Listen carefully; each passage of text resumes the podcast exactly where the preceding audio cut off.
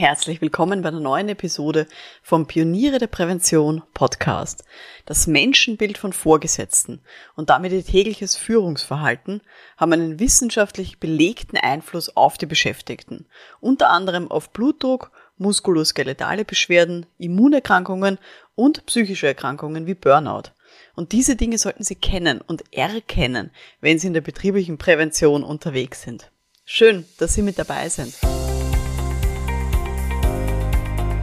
Um in Betrieben wirklich etwas zu bewegen, braucht es mehr als Fachwissen. Pioniere der Prävention. Psychologische Impulse für Ihren Erfolg in Arbeitssicherheit und Gesundheitsmanagement.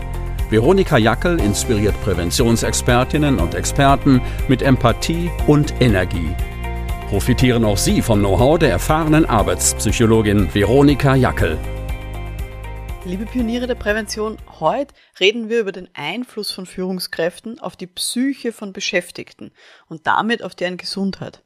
Ich zeige Ihnen Studienergebnisse und auch Indikatoren, woran Sie solche schädlichen Führungskräfte auch erkennen können.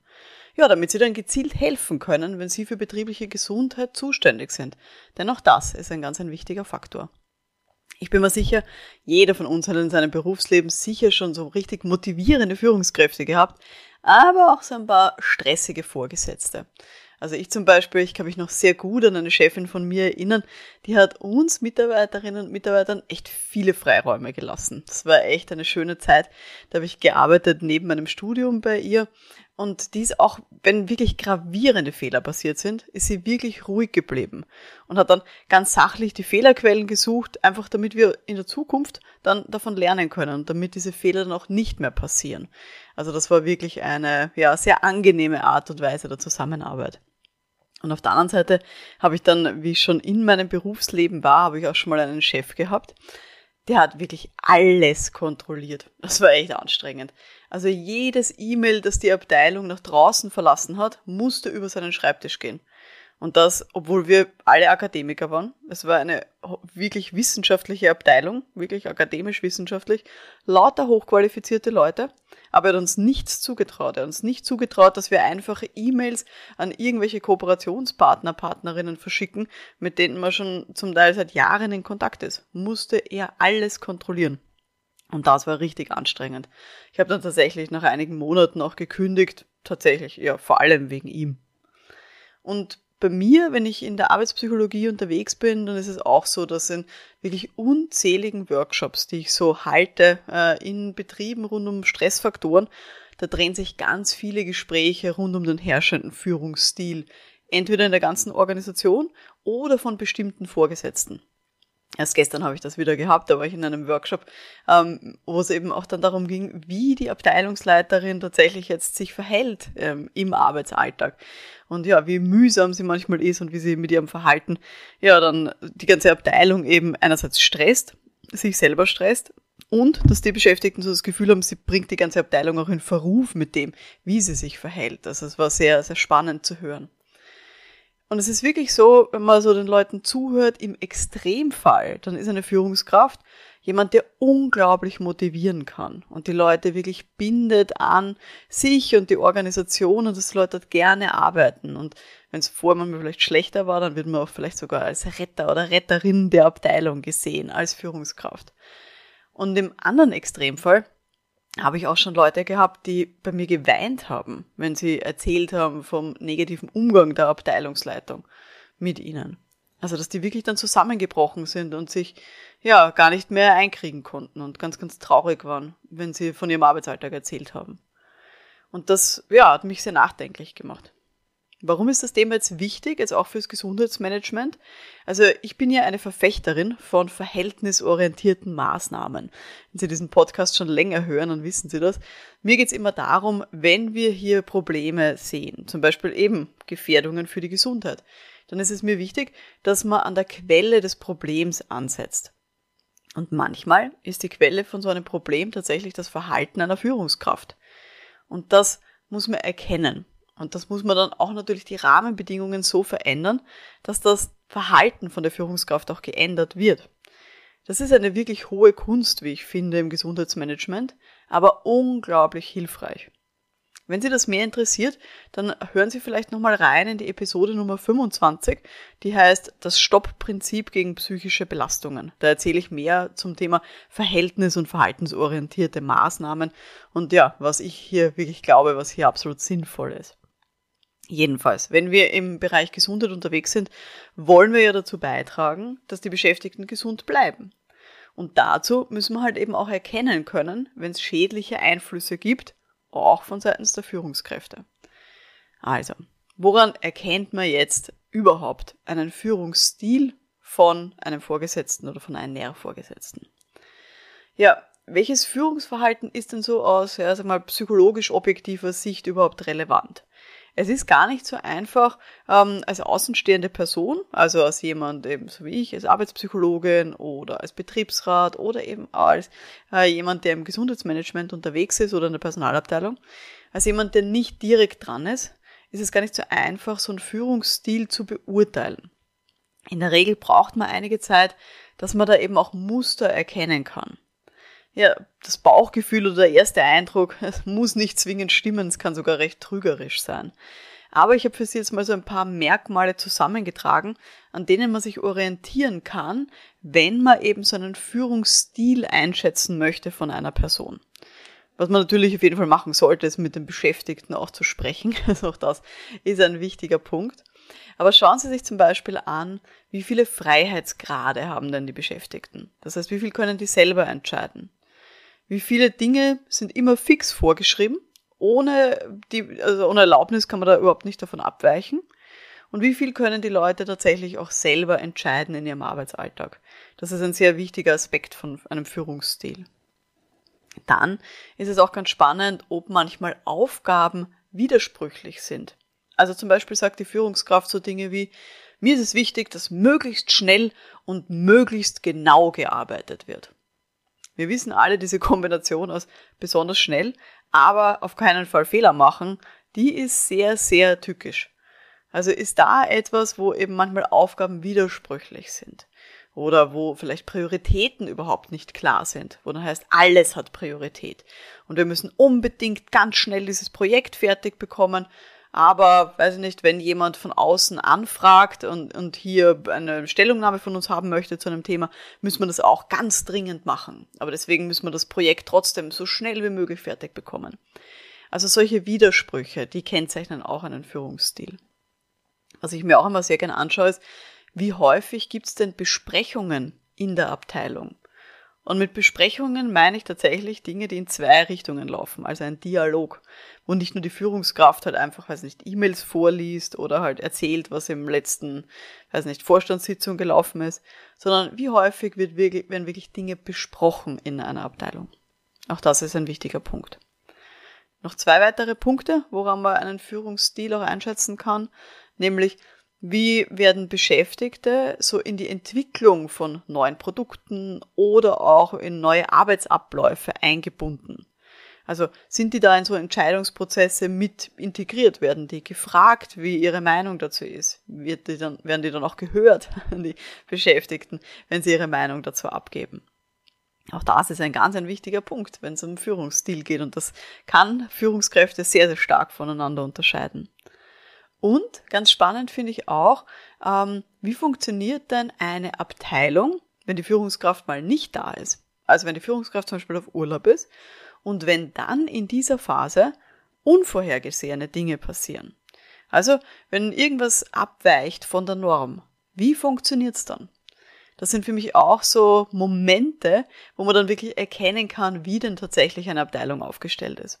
Und damit natürlich auch, ob der Führungsstil, den die Führungskraft hier vorgelebt hat und gepredigt hat, ob der funktioniert.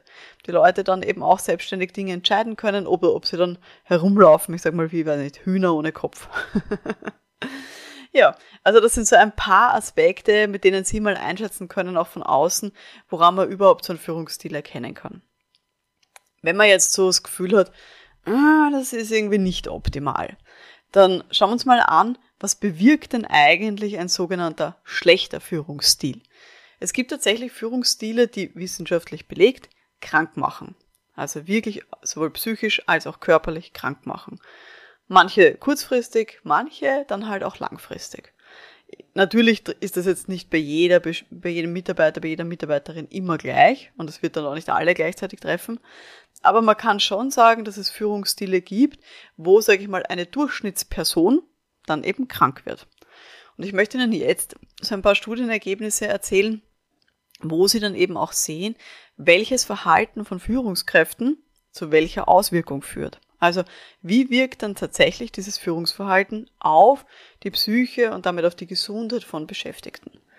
Und zwar Studienergebnis Nummer eins: Mangelnde soziale Unterstützung durch die Führungskraft bewirkt erhöhte Fehlzeiten von Beschäftigten. Also, wenn eine Führungskraft, ja, die nicht unterstützend ist und unterstützend heißt, oder nicht nicht unterstützend wahrgenommen wird, muss man eigentlich sagen. Ähm, nicht unterstützend heißt drei verschiedene Sachen. Also Unterstützung können drei verschiedene Aspekte sein. Das kann einerseits eine emotionale Unterstützung sein. Also wie verhält sich meine Vorgesetzte, wenn es mir gerade nicht so gut geht? Ähm, ist sie dann da für mich? Hat das Gefühl, okay, ich kann mit der Person offen sprechen über meine Emotionen? Ähm, das kann auch eine instrumentelle Unterstützung sein, wie das so schon heißt. Das heißt, ist sie eine Hilfe, wenn ich Arbeiten erledigen muss? Ähm, oder besorgt sie mir Dinge? Oder schaut sie drauf, dass die Abteilung genug Geld hat, zum Beispiel ähm, Weiterbildungsbudget? Also solche, so eine instrumentelle Unterstützung kann es auch sein. Oder es kann auch eine sogenannte informationelle Unterstützung sein. Eine informationelle Unterstützung heißt, dass sie zum Beispiel Informationen weitergibt. Also, dass sie ähm, in einem Schurfix mir die wichtigen Informationen sagt in einem, in einer Woche oder dass sie mir gute Ratschläge gibt, wenn ich hier mal irgendwo nicht weiterkomme. Also, emotional, instrumentell oder informationell, das sind so die, sag ich mal, drei Kategorien von sozialer Unterstützung. Und wenn ich als Beschäftigter das Gefühl habe, meine Führungskraft ist nicht gut darin, die kann mich nicht gut unterstützen, dann bewirkt das eben erhöhte Fehlzeiten von mir in dem Fall, von Mitarbeiterinnen. Also das ist etwas, was eben hier auch wissenschaftlich klar nachgewiesen ist. Zweiter Punkt. Was bewirkt so ein schlechter Führungsstil noch? Wenn äh, Beschäftigte den Eindruck haben, sie kriegen zu wenig Belohnung ähm, im Vergleich zu dem, was sie leisten, dann erhöht das den Blutdruck, vor allem bei Männern, und verschlechtert auch das Immunsystem von Beschäftigten. Was können jetzt so Belohnungen sein? Belohnungen können sehr unterschiedlich sein. Das kann einerseits ein pünktliches Gehalt sein, ein Gehalt in einer Höhe, das mir angemessen erscheint. Das können aber auch Belohnungen sein, die eher, ja, ähm, wie sage ich da, sozusagen nicht finanzieller Natur sind. Also zum Beispiel Aufstiegsmöglichkeiten oder auch die Wertschätzung, die mir entgegengebracht wird. Also all das sind Belohnungen. Und Sie können sich das ein bisschen vorstellen wie eine Waage, das sogenannte Modell der Gratifikationskrise, das zitiere ich sehr gerne, ähm, nämlich wie eine Waage. Auf der einen Seite haben wir die gefühlten Belohnungen, die ich bekomme, und auf der anderen Seite ähm, der Input, die Leistung, die ich bringe. All das, was ich sozusagen reinbringe in die Arbeit. Und diese zwei Seiten, die müssen sich immer die Waage halten. Und wenn ich das Gefühl habe, ui, das kippt, und ich bringe mehr Leistung, ich bringe mehr ein in die Arbeit, als ich an Belohnungen wieder rausbekomme, dann ist das eben etwas, was hier den Blutdruck vor allem bei Männern erhöht und grundsätzlich das Immunsystem verschlechtert. Also dann ist man in so einer sogenannten Gratifikationskrise. Auch das ist ganz, ganz schlecht. Eben für den Menschen. Und vielleicht kennen Sie das ja von sich selber, haben Sie das vielleicht auch schon mal phasenweise in Ihrem Arbeitsalltag erlebt. Studienergebnis Nummer drei ist zum Thema Autonomie, also Handlungsspielräume. Und zwar ähm, hat man herausgefunden, dass wenn jemand Handlungsspielraum bekommt äh, und man als Mitarbeiter, Mitarbeiterin beteiligt wird an Prozessen, dann ist das eben gesundheitsförderlich. Umgekehrt, wenn ich zu wenig Handlungsspielraum habe, dann erhöht das meine Wahrscheinlichkeit für muskuloskeletale Beschwerden, also Muskel- und Skeletterkrankungen und auch Immunerkrankungen.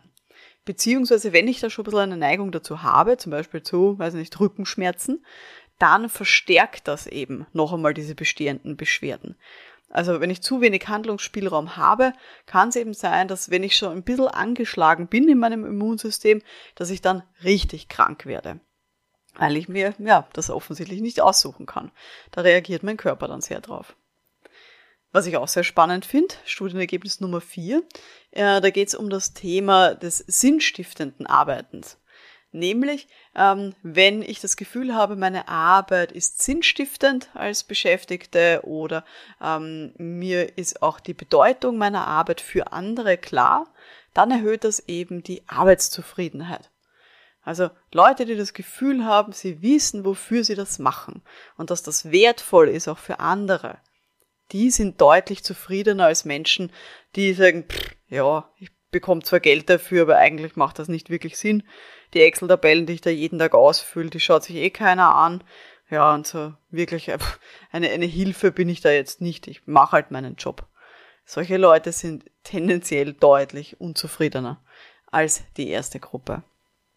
Und der letzte Punkt, den ich Ihnen auch noch mitgebracht habe, ist, dass eine sogenannte transformationale äh, und mitarbeiterorientierte Führung, dass die gesundheitsförderlich ist. Auch das wissen wir. Also, dass Führungskräfte, die transformational führen, ich erkläre gleich, was das ist, also transformationale Führungskräfte, bei denen haben die Beschäftigten weniger Stresssymptome und auch zeigen weniger Aspekte von Burnout.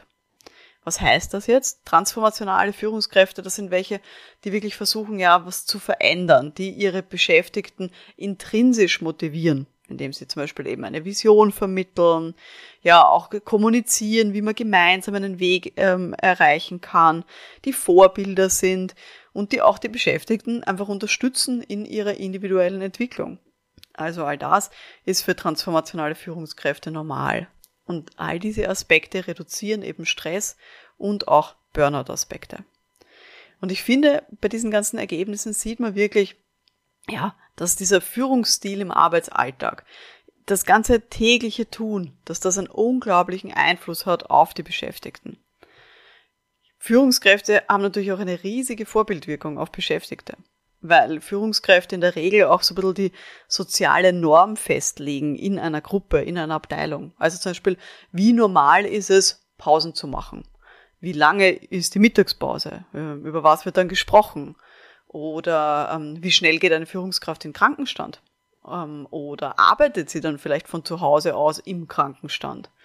Ähm, kann ich meine Führungskraft im Urlaub auch mal anrufen und die hebt jederzeit ab, egal ob sie jetzt gerade, weiß ich nicht, am Strand in Italien herumliegt? Dann hat das eine unglaubliche Vorbildwirkung auf die Beschäftigten, weil die implizit dann vielleicht auch glauben, dass das von ihnen eben auch verlangt wird.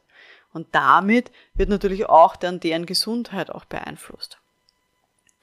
Ich weiß, es gibt jetzt ganz viele Führungskräfte, äh, mit denen wir dann reden äh, in unserer Rolle, ähm, die dann sagen, ja, aber ich bin halt nun mal so. Ich war schon immer so und ich kann mich auch nicht ändern. Mir liegt das nicht, ich, ich sag halt nie Danke, ich brauche das ja auch selber nicht. Wieso soll ich das jetzt auch aussprechen?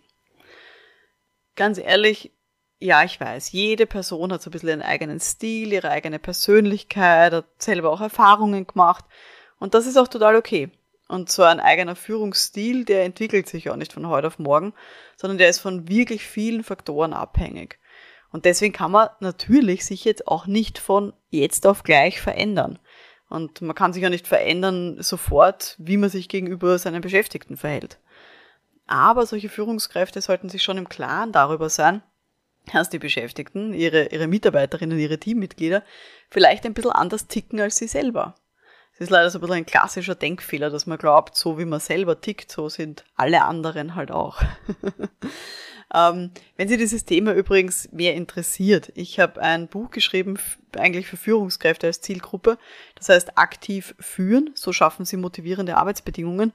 Und da habe ich ganz viele Tipps für Führungskräfte zusammengetragen.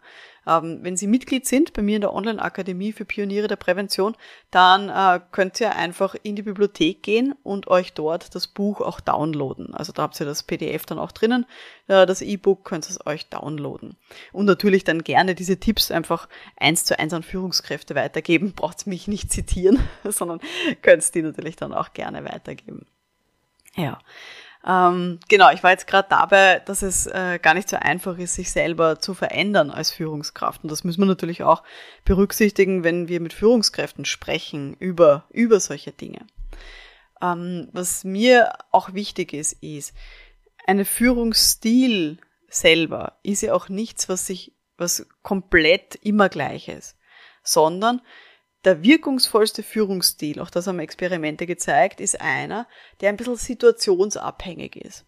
Also zum Beispiel in Krisenzeiten ist der anders als in Zeiten, wo man Zeit hat und wo man sich um Innovation und Kreativität und sowas kümmern kann. Weil da zum Beispiel die Beschäftigten in der Regel anderes Bedürfnis haben nach Information.